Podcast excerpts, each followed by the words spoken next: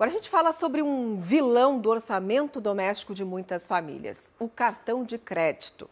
Se não usado corretamente, ele pode te afundar em dívidas e é difícil demais sair, né? Porque vai aquela bola de neve que parece que a gente nunca mais vai conseguir pagar. Tem uma pesquisa feita pelo Serasa Experian que mostra que aqui no Brasil, os consumidores de baixa renda comprometem até 60% do orçamento com gastos no cartão, né? Mais da metade do que se ganha comprometendo com os gastos no cartão. A gente vai mostrar aqui mais dados, a gente colocou na tela aqui algumas informações importantes. Tem um, um ponto positivo que os consumidores do sul do país são aqueles que mais pagam em dia as faturas. Foi o caso de quase 89% dos consumidores aqui do Rio Grande do Sul. Agora, em relação aos dados nacionais, Metade dos brasileiros tem mais de dois cartões e quase 10% tem mais de quatro cartões, né, o que pode ser um perigo. E o gasto médio no país está ali na tela para você, ó, ficou em R$ 1.125. Agora, quantas pessoas já se surpreenderam com a fatura do cartão? Nunca aconteceu aí contigo? Comigo já, viu? E aí faz como para pagar e se livrar dessa bola de neve? Ainda mais agora que tem tanta gente sofrendo o impacto financeiro da pandemia. A gente, inclusive, viu mais cedo aqui no Bom Dia que uma pesquisa dos cartórios de protesto do Rio Grande do Sul mostrou que 48% dos entrevistados deixaram de pagar alguma conta nos últimos meses. E o cartão de crédito lidera a lista de inadimplência. Então, uma aulinha de planejamento de gastos sempre vem bem, né? A gente vai conversar agora com o Jordani Lopes, que é educador financeiro, está conosco ao vivo. Bom dia, bem-vindo aqui ao Bom Dia Rio Grande. Bom dia, Daniela. Bom dia a todos. É um prazer enorme estar falando com vocês nesse momento tão importante que a gente está passando, né? É verdade, o prazer é nosso aqui. A gente viu aí, apesar dos gaúchos estarem, né, entre aqueles que mais pagam a fatura do cartão de crédito em dia, a gente sabe que a situação está muito difícil, vem piorando. E vale aqui o alerta, né? Pagar aquele mínimo pode ser uma furada? É, aí tem, tem duas questões, né? Eh, se a pessoa não tem condições de pagar toda a fatura, pagar o um mínimo é a saída. Né? Porque uh, esse valor que fica entre o mínimo e a fatura fica para o próximo vencimento. Claro, é acrescido de juros e, e, e, uma multa, né? Mas o importante aqui é a pessoa verificar o que está levando ela a, a não conseguir pagar toda a fatura. E o cartão de crédito geralmente é um vilão porque as pessoas não olham o, os gastos da fatura e simplesmente pagam mês após mês o cartão e não verificam o que está levando elas a fazer esse, a ter esses gastos excedentes. Uma coisa importante também de, de, trazer aqui, se a pessoa não tem condições de pagar toda a fatura, ela pode parcelar essa fatura nos próximos meses. Então, qual é a orientação? Procurar o banco, né, e o administrador de cartões e negociar com o banco, com o gerente da conta lá, um parcelamento desse saldo remanescente que ficou para trás, para que não vire uma bola de neve. E, e aproveitar nesse período que a gente está de isenção do IOF, que vai até o final de junho, e fazer esse parcelamento agora nesse mês ainda, que vai ter um desconto aí de 3%, que é o IOF, né? Quando tu faz uma operação de crédito, tu paga o imposto sobre operações financeiras. E nesse mês de junho, devido à pandemia, uh, não tem esse, essa, essa, esse pagamento né, do IOF. Agora, vale a pena reforçar aqui né, que esse negócio de pagar o mínimo e, e deixar mais lá para frente o resto, é, tem os juros, né? E os juros do cartão de crédito são altíssimos. E aí sim que a gente acha que vai pagar um valor e vem a fatura e a gente vê que aquele valor é muito maior.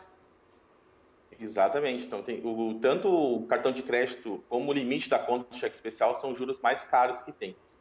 Então, se a pessoa tiver um controle financeiro e verificar que ela vai entrar nessa situação, ela tem que se antecipar e buscar uma solução financeira mais em conta, como um, crédito pessoal ou se, se tem a possibilidade de um crédito consignado. O importante é que a pessoa ela, ela, ela tem uma verificação antes, não deixe estourar para, para resolver. Quando a pessoa deixa estourar para resolver, ela paga um juro muito alto, né? Que é um dos juros mais altos do mundo, até por, por sinal, né?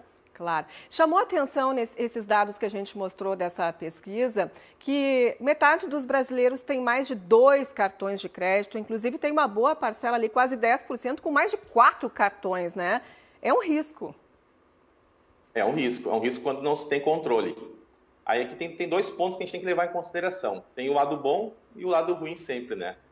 É, se a pessoa tem dois cartões, ela pode fazer o seguinte: ela pode deixar um cartão para fazer as compras do mês recorrentes, né? Com alimentação, vestuário, combustível. Porque o cartão de crédito aí também tem uma coisa muito bacana, muito legal, e tu tem como tu fazer uma rastreabilidade, verificar ah, onde é que tu gastou o dinheiro. Quando tu compra com, com, com dinheiro mesmo vivo, tu acaba não tendo essa rastreabilidade, tu nem lembra para onde é que foi teu dinheiro.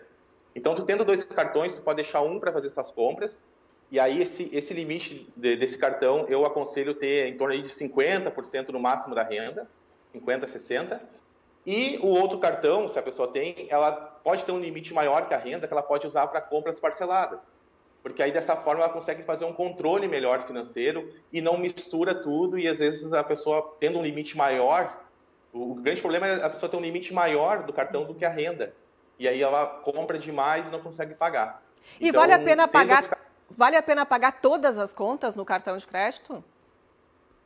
Olha, se a pessoa tem um controle financeiro, vale a pena, porque uh, e, e, sem contar que a gente está vivendo o um mundo digital. Cada vez mais nós temos que se a, a, habituar e ter o costume de usar o dinheiro uh, digital. Então é, é, uma questão que não tem, digamos, saída. Futuramente, claro, o dinheiro talvez nunca vai terminar, o dinheiro físico, né? Mas é, cada vez mais a gente está usando cartões no nosso dia a dia. Então o, a gente tem que ter consciência que o cartão não é o problema. O problema é o nosso comportamento frente ao cartão. Nós termos uma consciência financeira sobre os nossos gastos. Se a gente souber usar o cartão, o cartão tem, acumula pontos, pode trocar, um pouco planejar uma viagem, pode trocar por outros, outros, outros produtos no plano de fidelidade, tem essa rastreabilidade, também tem a questão que tu não, tu não vai manusear o dinheiro, vai nesse momento, né, que o, o, a, o dinheiro pode ser um, um transmissor da, do, do Covid. Então, o cartão de crédito a gente tem que olhar ele como um aliado e não como um vilão. Pois é, coitado do cartão acaba levando a culpa de tudo, né? Quando os consumidores é que são os responsáveis pela. É. Mas me eu diga. Digo, Pode falar. Eu sempre digo, eu sempre digo para meus alunos, para os meus clientes, que o cartão de crédito não é um gasto. É, não é, é, é como tu gasta, é a forma que tu gasta. Então, quando a gente quer fazer um controle financeiro, a gente tem que fazer um diagnóstico preciso nessas contas e olhar a fatura por dentro e não considerar o cartão como um gasto. O cartão é um meio que a gente utiliza para gastar e não, e não é um, o, o que a gente gasta. No momento que a gente tem essa consciência, a gente consegue usar ele da forma correta. Rapidamente, para a gente encerrar, os saques com cartão de crédito valem a pena? É um juro muito alto. É só utilizar em extrema necessidade. Em extrema necessidade. Tem outros meios de, de, de dinheiro rápido que tu pode estar utilizando e que é mais em conta que o cartão de crédito. Bom, a gente agradece muito aqui ao Jordani Lopes, educador financeiro, pelas dicas, pelas informações. Muito obrigada, uma boa sexta-feira e um bom fim de semana. Obrigado e um ótimo final de semana a todos. Obrigada. Até mais. Até mais.